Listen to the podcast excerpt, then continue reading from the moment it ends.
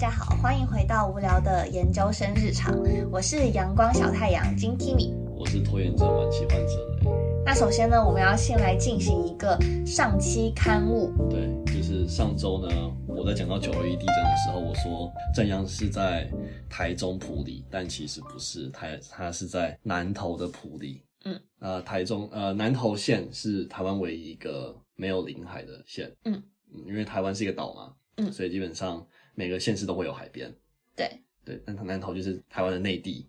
啊、那它这样它中间会不会有点无聊？因为看海的话就要出他们县了。那你看山啊，哎啊，台湾的山也是蛮高耸的。嗯哦，那和我们云南比起来，那算得上是高耸吗？哎、你要想台湾是小岛，哎，你要在一个小小的地方，你就要有一下可以玩海，一下又可以进去山里面，呃，那挺好，那挺好，对啊那很好，那很好。嗯，挺有效率的。对，但是我们云南也有洱海啦，叫苍苍山 洱海。严格来讲，那是湖吧？嗯，你这样讲也有道理啦。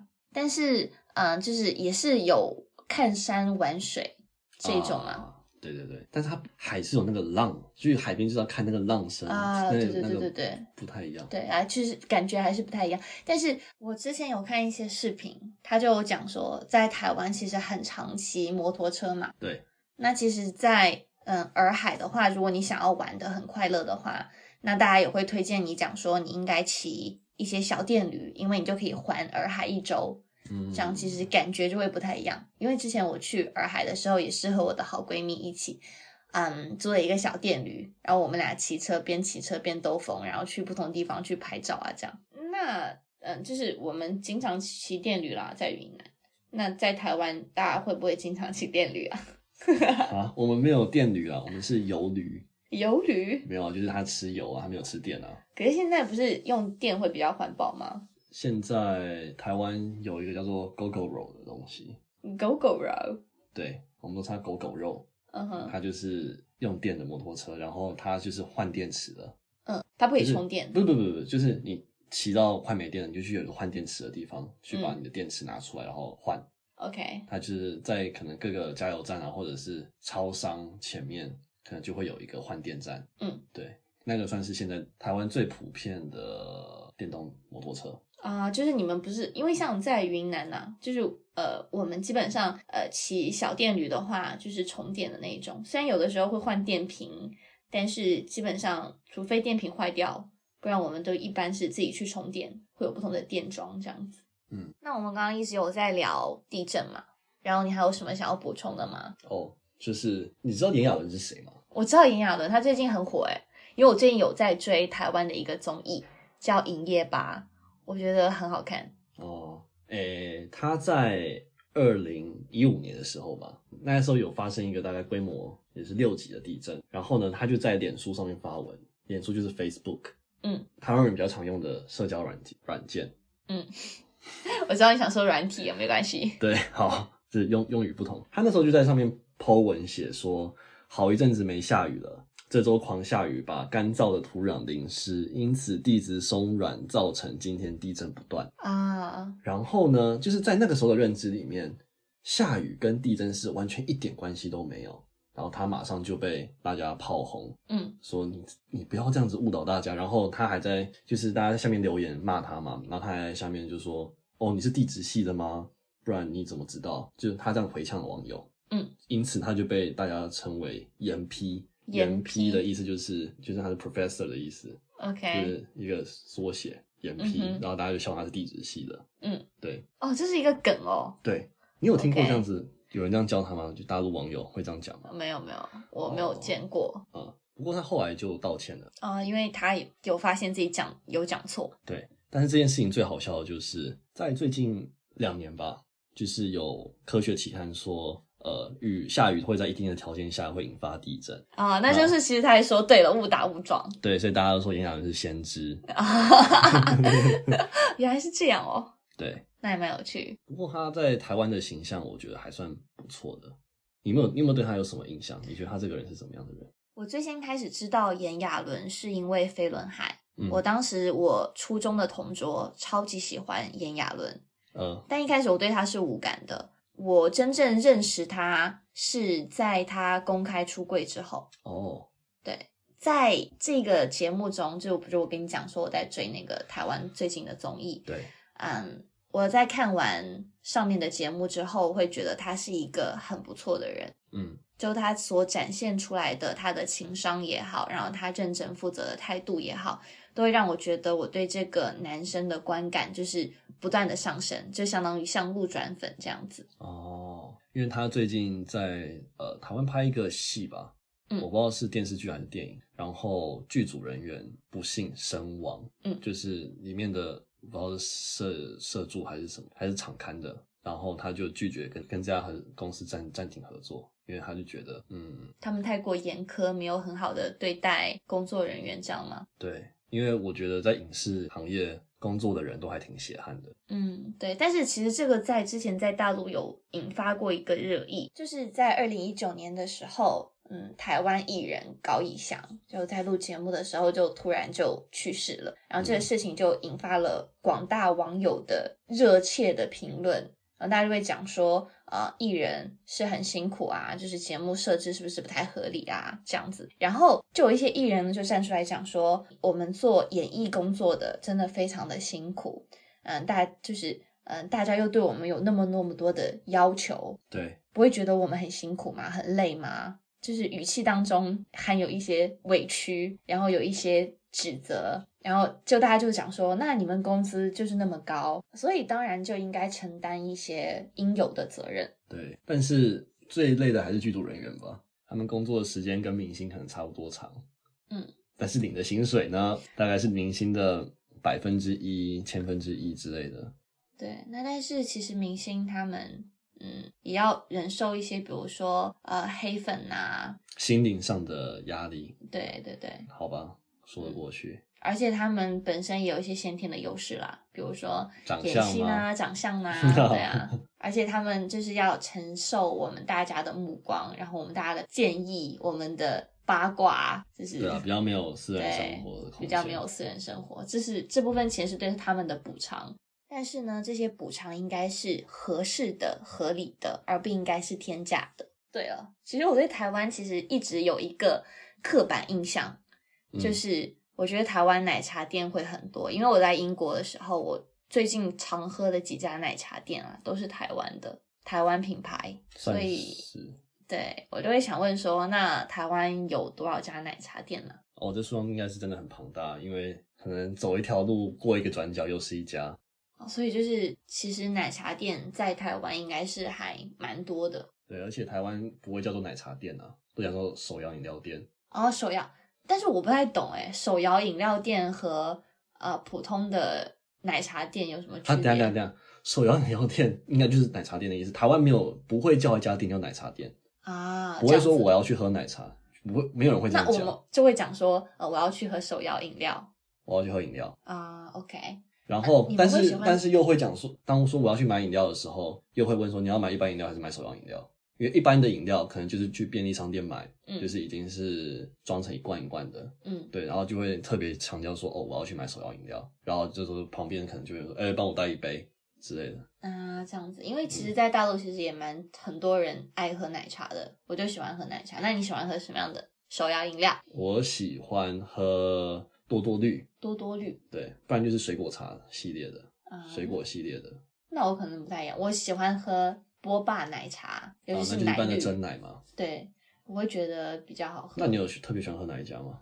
嗯，我其实喝我其实在国内的时候，我会比较喜欢喝一点点啊，哦，一点点算在台湾非常有名。非常有名，它是台湾的，对不对？对啊，在台湾叫做五十岚。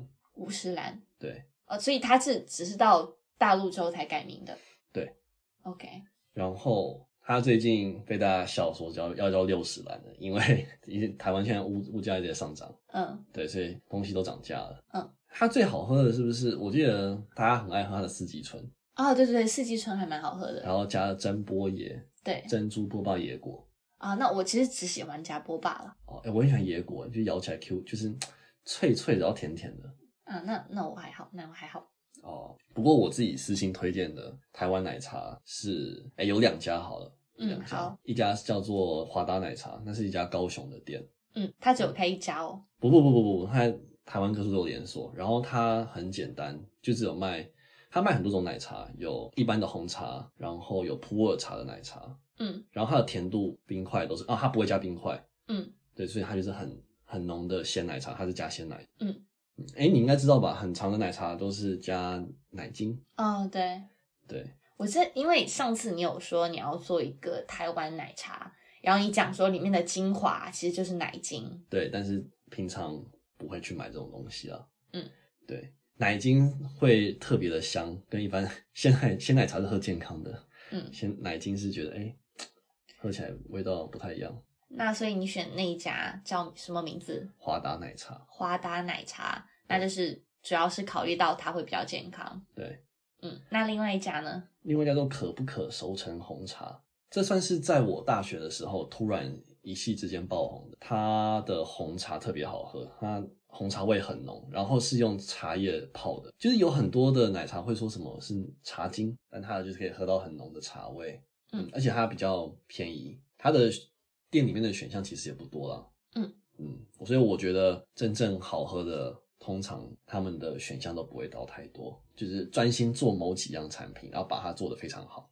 嗯，对那其实我觉得说，它算第二家，算是一个网红茶，可以说是这样吗？它呃要怎么怎么定怎么定义为网红茶？我觉得网红茶呢，就是嗯，大家会觉得说我要去打卡，就是因为有喝到它，然后就跟大家分享说，哎、我有喝到这个、哎，这个最近超火的。哦，那它没有啊，它一开始可能有，但是它到最后非常的平易近人，就是大家到处都有。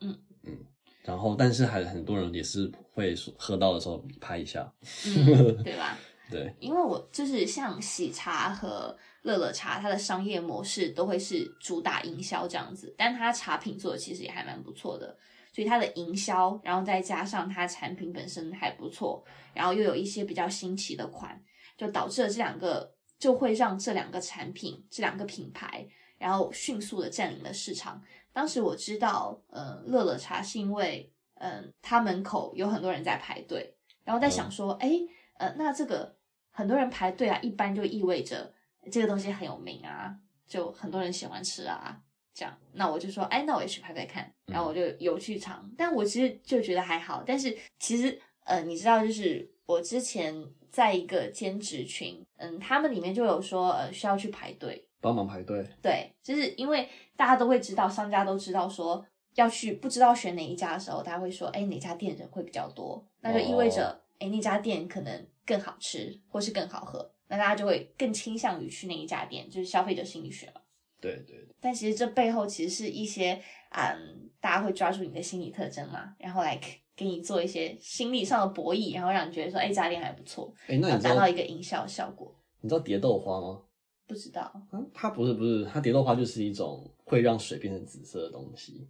让水变成紫色，对，就之前会很流行在饮料里面加入蝶豆花，它是它会整杯手摇饮料会看起来紫紫的，很梦幻。嗯，然后那个时候我记得就有一两家吧，会特别拿这个当做招牌，但它其实不怎么好喝啦。嗯所以那一阵子大家会，因为它看起来很酷嘛，因为紫色的，然后又有渐层，然后大家会买来打卡拍照，但后来就倒光光了。对，其实就是一个东西，你做营销做得非常好，但是你的产品本身质量是不过硬的，那你很快也会消失。对，就你只有在营销能够匹配得了你的产品的质量的时候，你才能够让更多的人喜欢你的品牌。哎，那我有一个问题哦，那其实呃，我们每个人啊喝奶茶可能也就那么多，那人均是那么多，但为什么奶茶店是越开越多，而且就是不见停？哎、我觉得可能是有被培养出喝饮料这个习惯。你本来可能不常喝饮料，嗯哼，但是当你开始喝的时候，你就会习惯说，我吃一顿饭就会想配一杯饮料。啊，就是会上瘾这样吗？对，而且我有观察，大概从呃我高中的时候开始吧，对，我们家附近那一条最繁华的街，嗯，上面大概就是四五家手摇饮料店，对，然后到现在我觉得已经超过十家了。哇哦，对我们那一边的饮料店密度实在是非常高，我自己嗯都觉得有点可怕。就是你看到这家店在装潢，嗯然后想说，哎、要开什么新的餐厅的吗？或者是新的什么东西的？嗯，结果又是手摇饮料，啊然后开了又倒，倒了呢会有另外一个品牌进来接接着开，嗯，对。因为我其实呃，像在云南呢、就有一个呃奶茶品牌叫霸王茶姬，它呢主打的呢主要是茶类。我最喜欢的呢是它的伯牙绝弦和花田乌龙，哦，它这个名字取得好 fancy 哦，很对。潮的感觉是因为你知道伯牙绝弦这个典故吧？啊，不知道哎，伯牙绝弦呢，讲的就是，嗯，伯牙有一个好朋友叫钟子期，嗯，因为伯牙是弹弹琴嘛，嗯然后他有一个好的知音，一个能够欣赏和懂得他琴声的这么一个好朋友。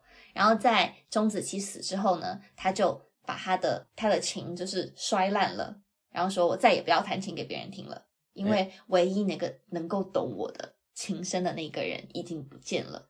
等一下等下，这是成语吗？这也是一个成语啦。哦，等一下你怎么会？你是以前有学到过吗？对，我们之前有学，什么时候学的啊？可能是初中或者是高中吧，我不太记得清楚了。哦，因为我完全哇，还是有上课在睡觉啊，嘿嘿。我不太清楚，但是我觉得应该很，就是有受过教育的人，基本上都知道伯牙绝弦吧。哦，不好意思，我可能高中国文课都在睡觉。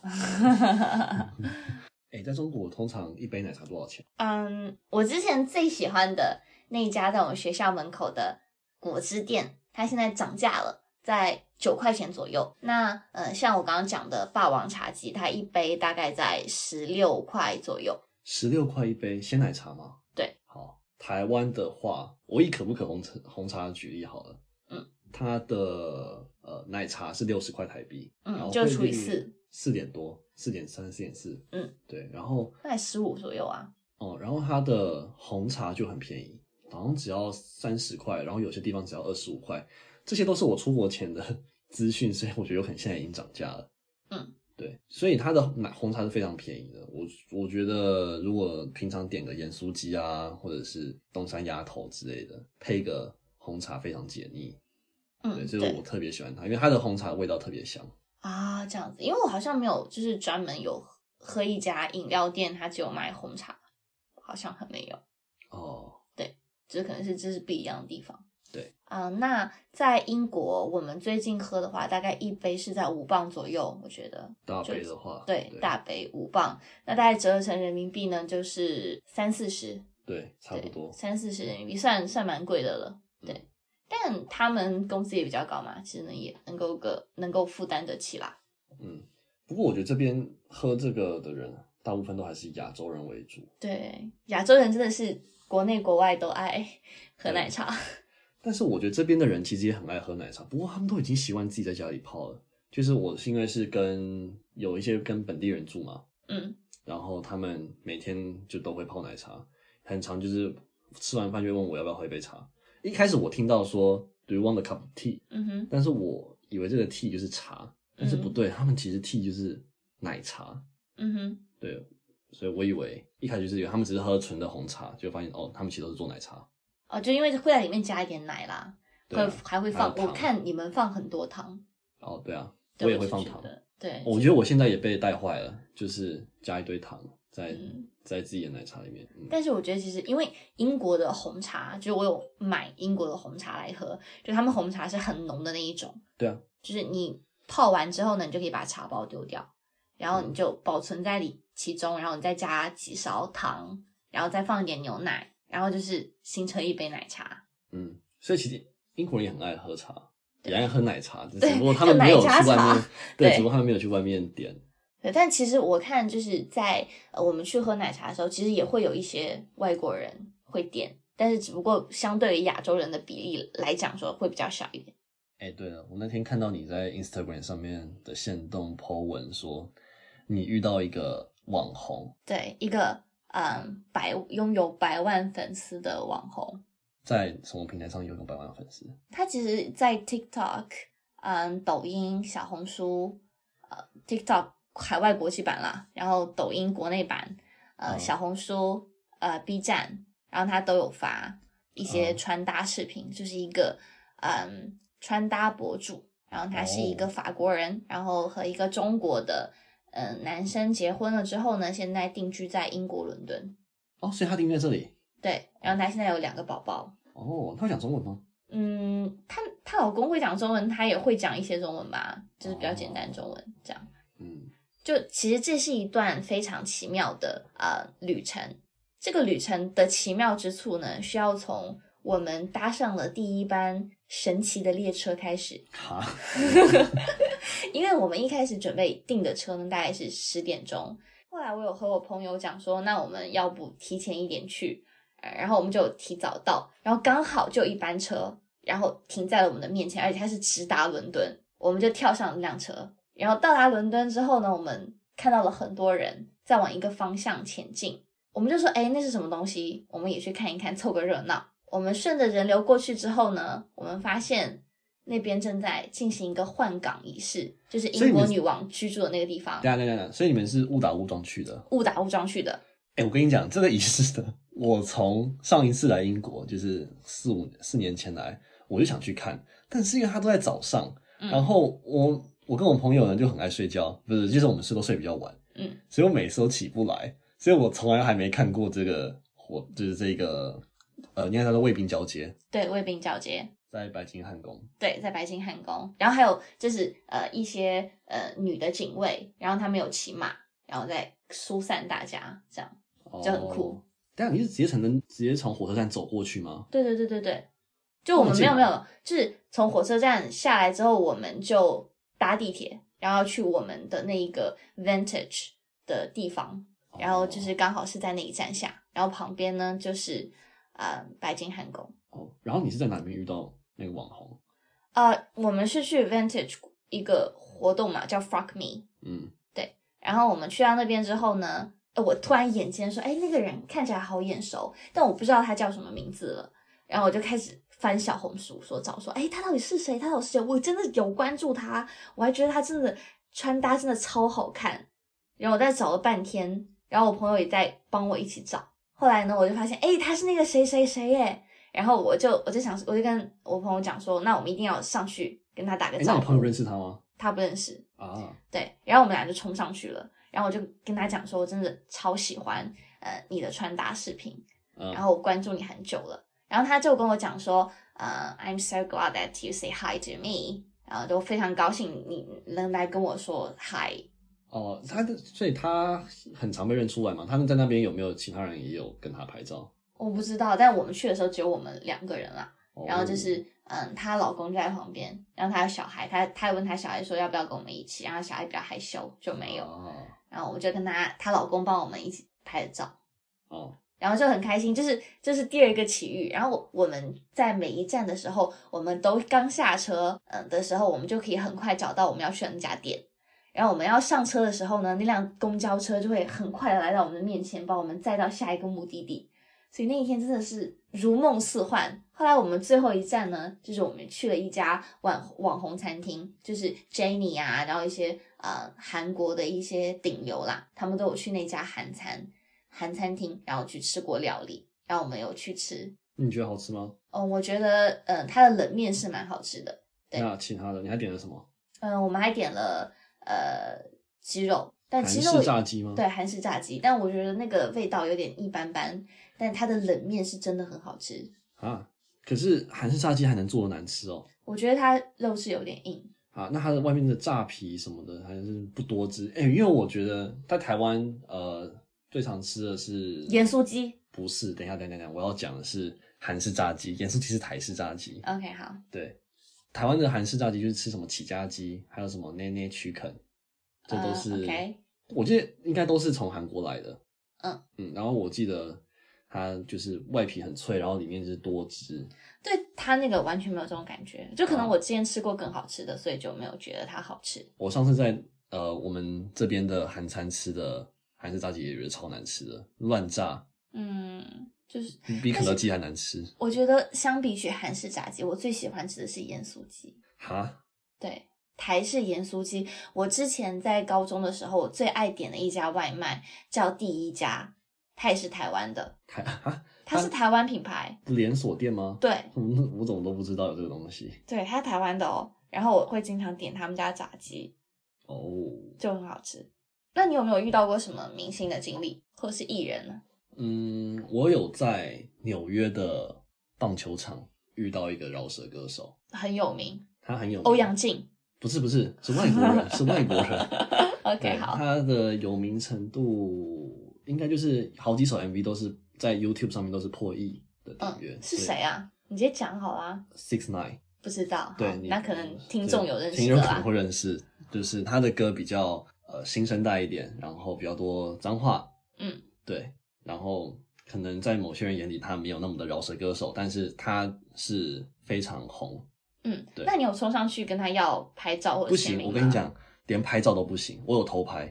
嗯，对，因为他在我们在棒球场里面的商店，我遇到他，然后那时候商店里面没什么人，嗯然后他进来，他的周围跟了大概四五个黑，就是那个保镖，嗯，有人要拍，就是要举起相机拍照，那个就会那个保安就会直接冲过去，把他手机拍掉。对对对，类似这样子，所以我在 我在旁边偷偷拍了一张，这样、对，因为我之前就是呃接触明星，是因为会有明星来我家那边就是取景拍综艺，然后就会有一些流量明星啦，然后就是可以拍他们这样。嗯但是我朋友看到的我没有看到。不过在因为我之前在台北读书嘛，嗯，我觉得台北呃可能信义区或者是像西门町那边，嗯都还蛮常遇到网红跟艺人的，嗯然后也很常会遇到剧组在那边拍综艺，啊、那你有遇到过蔡康永和小 S 吗？没有。嗯，不过，因为我觉得我自己关注台湾综艺比较少，所以很常都是我朋友认出来了，就是哎、诶那是谁谁谁，然后但是我可能都不知道，啊、蛮尴尬的。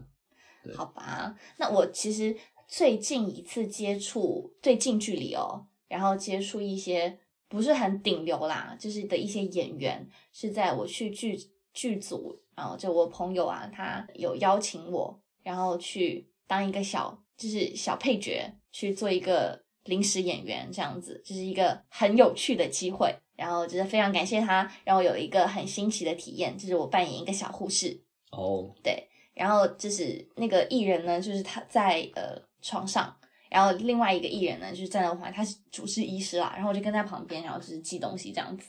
哎、像现在这样子网络比较普及的时代，嗯，要变成一个网红，或者是在网络上比较出名的人，嗯，比较已经比以前简单蛮多的。对，但是也会有很多人就是利用现在美颜技术啊、AI 啊，然后就是包装出另外一个身份，然后来骗取一些流量和关注，嗯，我觉得这个在中国是不是比较猖？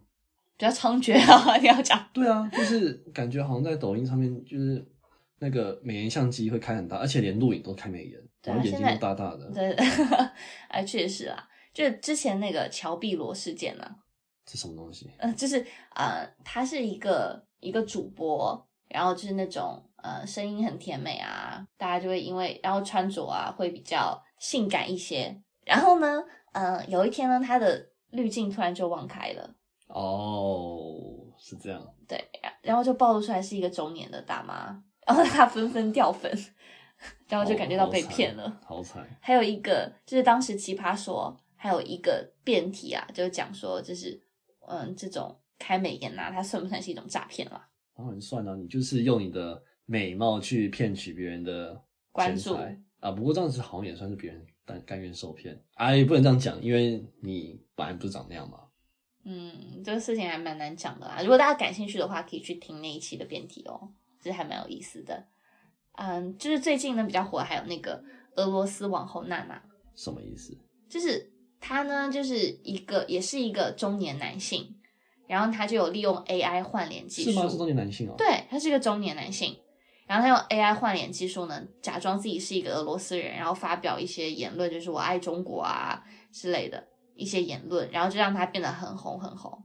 然后最离谱的事情呢，是还有人去模仿他，模仿这个假的娜娜，然后就是假的娜娜，可是他的声音要怎么模仿？那用变声器？对啊，用变声器啊，但是他有那么笨吗？就我的意思是说，很明显吧，就是如果那个脸很假的话，我不知道哎、可能但有些人就是会为他买单呢、哇，对，但是我觉得啊，就是呃，现在这个在这个网络时代呢，就大家都想获取流量，想要去创立自己的个人品牌，然后从中呢用流量来变现。但是如果是利用一些歪门邪道的话，其实是没有办法让你持续的盈利的。只有自己还有两把刷子啊。对，还是要有两把刷子，然后去不断的推陈出新一些内容，做原创啊，这样你才能够真正活得比较长久吧。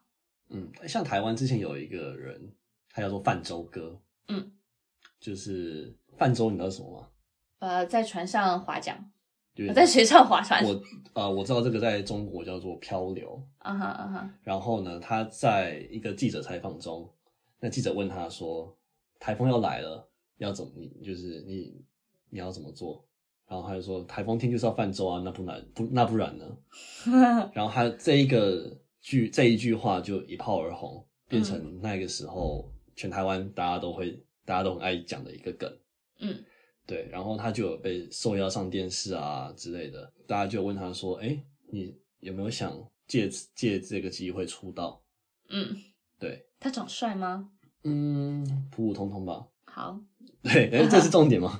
没有，没有因为我会觉得说，就是如果想要出道的话，一般都是要长得比较好看的、啊，我可能用错词，不是讲出道，可嗯能就是、呃，可能就站到台前。对对对，嗯。然后那时候就有一个综艺前辈就跳出来讲说：“你有没有什么专长？”嗯对，如果你没有的话，其实还是很不建议，因为你要待的长久，你还是要有个底。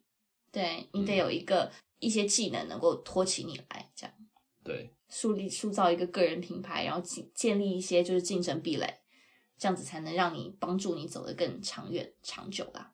嗯，那我们今天节目就先到这边。对，那如果大家有任何的建议或是感兴趣的议题，都欢迎大家在节目下方为我们留言。嗯，如果你喜欢的节目，也欢迎你帮我们分享、收藏，这样才不会错过我们的最新内容哦。那我们下期见，拜。拜拜。